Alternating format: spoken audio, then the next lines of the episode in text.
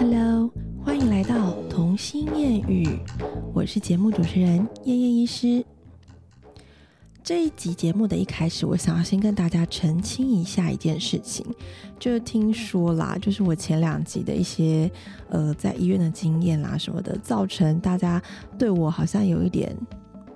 是不是像灵媒的误解啊？就是我虽然是在可能比较疲惫的时候，磁场比较弱的时候，可能会去感受到另外一个空间的一些对话或是存在，但是我没有办法去解读那个讯息量，或者是。去真的是光靠我走进去就可以感应这个地方有没有什么问题，就是我可能没办法做到这样。如果这样的话，我可能就是要在斜杠另外一个副业了。对，但是目前为止，我打算与他和平共处，并没有要以此为生。所以就是不要再觉得我讲的故事很恐怖了，我只是在提供一个经验，OK？就是不要觉得太可怕，好吗？那有鉴于前面就是有点吓到大家，所以我们今天就来聊一点比较温馨的，好了，好吗？我在开这个 podcast 频道呢，其实有一个初衷。这个初衷是我希望我能够把我已经想通的、看透的一些事情，主动分享出来给大家。我相信现代人呐，都会有很多开醒觉、开始觉醒的过程。真的，书上也是这样写。不管是神学那一些，他们都说，呃，在几年之后啊，或什么新时代的人呐。觉醒的年纪会比以前的人还要早得多，然后我现在身边的确也看到很多觉醒的例子，就是他会突然间，诶，到了一个年纪，开始思考自己到底过去在做什么这样子。那也因为我开始有点想法了，所以我会想要主动分享给大家，慢慢的去影响大家去思考你的过去，思考你的未来，这样也许就是你们可能多少可以少走一点冤枉路这样子。这一集我想要讨论的是关于我们的过去。那我们的过去其实分成很多不同的面相，我们会遇到一些正面的、负面的，让你开心的、让你难过的、让你生气的，这些东西都会变成你心里一个角落，就是种下一个聚宝盆在那里。那在你长大的过程中，这个聚宝盆会发挥了。很大的很大的影响力，影响了你行事作风，影响了你对生活的态度，影响了你对周遭人相处的模式。所以，我想这个主题你接下来会听到很多不同级数，不同级数我们就来探讨不同的面相，这样子。嗯，这样有没有很懒？有没有就一个主题可以讲超多集的？好，那第一个要谈的，我想要聊到手足之间的感情。我先说我自己，我有两个姐姐，所以我们家是三个姐妹一起长大。我到现在都还是觉得家里面都是姐妹这种模式非常的幸福，所以我就觉得，嗯，我生了两个女儿，她们两个未来应该也是可以互相的当彼此的好朋友，真是最棒的。当然也是有兄妹或者是姐弟那种相处很好的，或者是兄弟很好的那一种，这个一定都有啦。我只是说就我的成长背景来聊这样子，那。我首先想要在这一集里面跟我两个姐姐，就我不管你们有没有在听我说话，可是我想说的是，我把我心里一直不敢正面对着你们说出来的话，我要把它留在这里，把它全部都讲出来。我的两个姐姐呢，我相信他们的童年是充满了对我来讲是他们的阴影。这样，为什么呢？我相信你们应该都多少有点感受。你在成长的过程中，尤其是小孩的时候，你一定多多少少会被拿来跟别人比较。这个比较不一定是来自于你的爸爸妈妈，甚至是来自于你的亲朋好友，或者是你的阿公阿妈，或者是你的老师之类的，甚至是邻居，都可能会无意间的把你跟某一个对象拿来做比较。这个是。我们可能在文化上很容易出现的一个，能讲它是诟病吗？因为我觉得是。我在后来看书的时候，才领悟了一件事情，在这个世界上，我们一直在追逐的，像是一些名与利。为什么有些人会就是很辛苦、很汲汲营营？其实就是因为你把你的最终目标设定的可能是拿来跟别人比较，你就觉得说他可以赚这么多钱，那我也应该要；或者是他可以做到这么高的位置，那我也应该要。但实际上，正确的想法应该是，我们是要跟我们自己比较。当你今天努力的程度已经比昨天还要更多，你今天浪费的时间比昨天少，这其实就是一个进步，你就应该要心里觉得富足。如果你有这样的前提来呃过你的每一天的话，你就会觉得因为太富足了，所以你会开始想要就是找一些时间给自己休息，你就不会这么的对人生感到无力跟疲惫，因为你在追求的目标有可能是你永远都达不到的，这个是让你很辛苦的事情。哎，我好像扯远了，那我为什么会讲到这个呢？比较这两个字。是在我们的社会里面太常出现的一件事，你就会不小心被落入，比如说，好啊，最简单的兄弟姐妹之间，我跟我姐姐之间就常常被比较功课的问题，然后就是呃呃优秀度嘛，这其实优秀度大家也会觉得是在功课的前提建立起来的。那你知道，就是小时候其实我是那种很会看脸色的。我觉得就是我两个姐姐真的是披荆斩棘，在我面前就是呃踩了很多爸爸妈妈的地雷，踩给我看，让我把它学起来，是我的经验。我就会哦，我要小心一点，这一点是爸爸妈妈的地雷，我千万不能踩，踩了我就被骂或是被修理。那也因此太会看脸色，再加上姐姐们的牺牲跟奉献，所以我。从小就是过得非常的安逸，你知道吗？就是我几乎不太被我爸妈处罚，如果有被处罚的事情，都是因为可能成绩没考好之类的。对，那我觉得这是另外一部分的压力啦，这个可以以后再说。那你知道，就是因为太常被比较，他们两个一定会有他们的压力，他们可能就会觉得说，每次美美都考。第一名之类的，然后每次谁谁谁都说妹妹比较聪明，或者是哎妹妹比较怎样怎样之类的。光是这个他们生活大小不停的被比较这件事情，我相信就在他们心里面种下一个很哀伤，我觉得就是很让他们很悲戚的一个小小的情绪在里面。我其实不知道他们现在长大了，随着时间的历练之后，他们怎么看待这个过去。可是对我来说，从小他们被比较之后造成的一些心理的伤痕，其实我是都看在眼里的。可是我那时候因为太小也不懂事，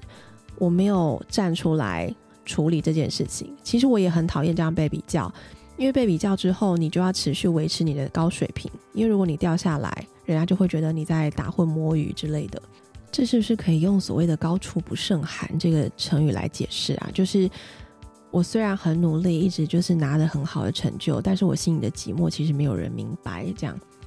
那这是我的方面的想法。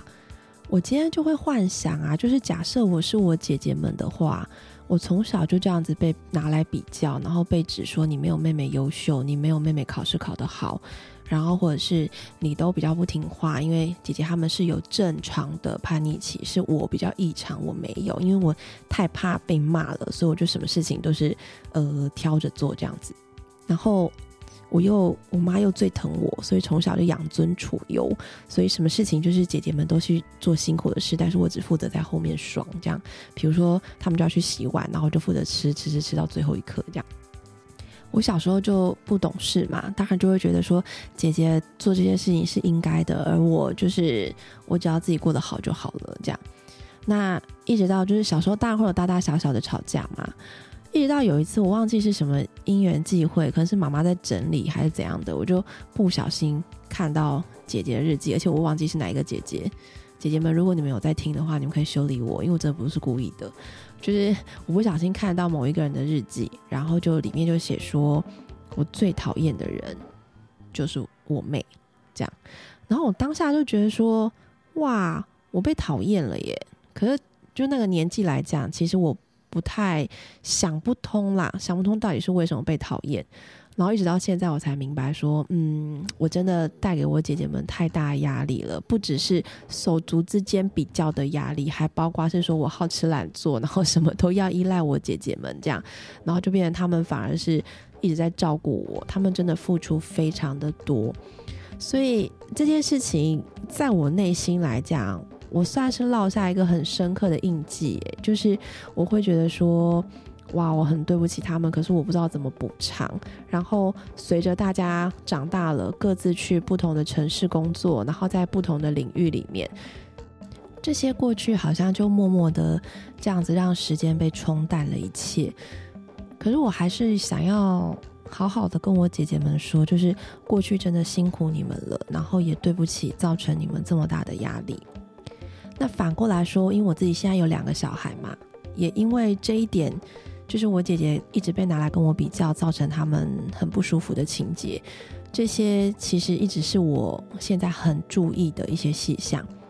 我会在呃两个姐妹，不管她们生活上遇到什么被长辈拿来比较的事情，我会立刻站出来捍卫。呃，最简单举例来讲好了，就是姐姐是一个吃饭非常的慢，然后有时候会很撒娇，然后就吃晚餐就是需要人家一口一口喂食，她才想要吃下去。而且她每吃一口，她就必须要把口腔里面的食物残渣全部清干净之后，才能再吃下一口。所以这个速度当然会非常的慢，但是她会拉长时间，最终还是能够完成一碗饭啦。只是中间需要很多的协助，就是有时候大人需要赶时间这样。但另外一个妹妹，就是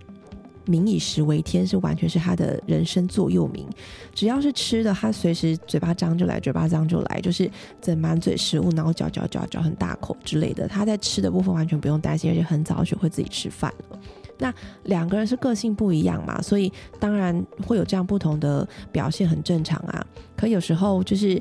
比如说，我爸就是会在呃，姐姐看姐姐今天吃的很痛苦的这样子，然后妹妹已经快吃完了，就会没来由的讲了一句，就说：“哎呀，姐姐，你看人家妹妹都吃完了，妹妹比你小，吃这么快，吃这么干净，吃这么多啊，你嘞？”这样，你知道这其实只是生活很小很小很琐碎的事情，可是我会察觉，我会感觉啦，当下姐姐的表情是非常失望的。就算只是这微不足道一件事情被拿出来讲，他还是会觉得妹妹好像做的比我好，我是不是真的很糟？我很担心他的自信心受创，所以我当下会奋不顾身的跳出来，直接跟我爸说：“阿公，不要这样讲话，姐姐已经很努力在吃了，她会很负责的把这个碗吃完。妹妹是因为很饿了，妹妹吃完了就可以去洗手做她的事情了。他们有不同的速度，不要干涉。”那我爸就被念的，就是摸摸鼻子就到旁边去。我觉得我在教养方面，我是不会放手的，我是不会让任何人有机会去，呃，就是造成他们两个之间的占据。这是我非常希望他们两个从小到大都要维持朋友般的友谊。他们两个以后必须要能互相扶持，跟互相聊心事，跟互相解决，甚至他们两个互相算计妈妈，我也是觉得这是很合理的这样子。所以。我很注意他们这个细节，我再反过来思考，我跟我姐之间，如果可以回到过去，我希望我可以在当下听到有任何长辈跳出来比较我们姐妹之间的差异的时候，我会很大声的回答他们说：我们每个人都有每个人的好啊，不需要你来认同我们。假设啦，假设我真的很有胆子的话，当然我现在是不可能回到过去，所以我会这样说。可是这真的是我觉得我过去没有做好的事情，我就一直会有一个遗憾。那真的我不知道该怎么表达我对我姐姐们过去的辛苦表示歉意，就是我的出现好像让你们过得很辛苦。虽然现在我们的感情还是很好，现在我们还是可以彼此分享一点点生活上的小事情，可是过去的这些事情，我希望就是你们可以原谅我当时的不懂事。这样，如果你们有听到我这一集的节目，然后你们对我们成长的过去有一些想法，希望我要怎么做才能够帮你们跨过？之前内心的那种不平等或者是委屈，我都非常乐意去做，只要你们跟我说。这样，当然这集好像在上演世纪大和解，其实没有这么夸张，因为我们姐妹感情明明就很好，只是我觉得人呐，真的长到一定的程度之后，你会因为不知道是嗯太害羞啦，然后或者是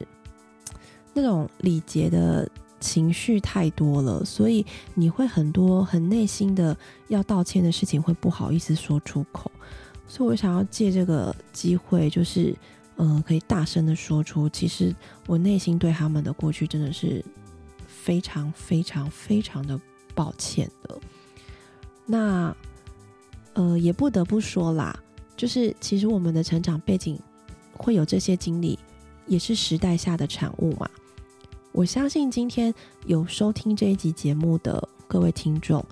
你们回想你们的过去。应该多多少少也有这样的经历，不管你是呃比较优越的那个，还是稍微差一点点的那一个，但是我相信你们现在都是走在各自安好的路上，每个人都有自己的前程，然后再走自己的人生。我们会相遇，就只是我们约定好，然后要一起体验一个经历，这样子。这也是一些很美好的经验，只是我还是会想要把这些遗憾给说开来，这样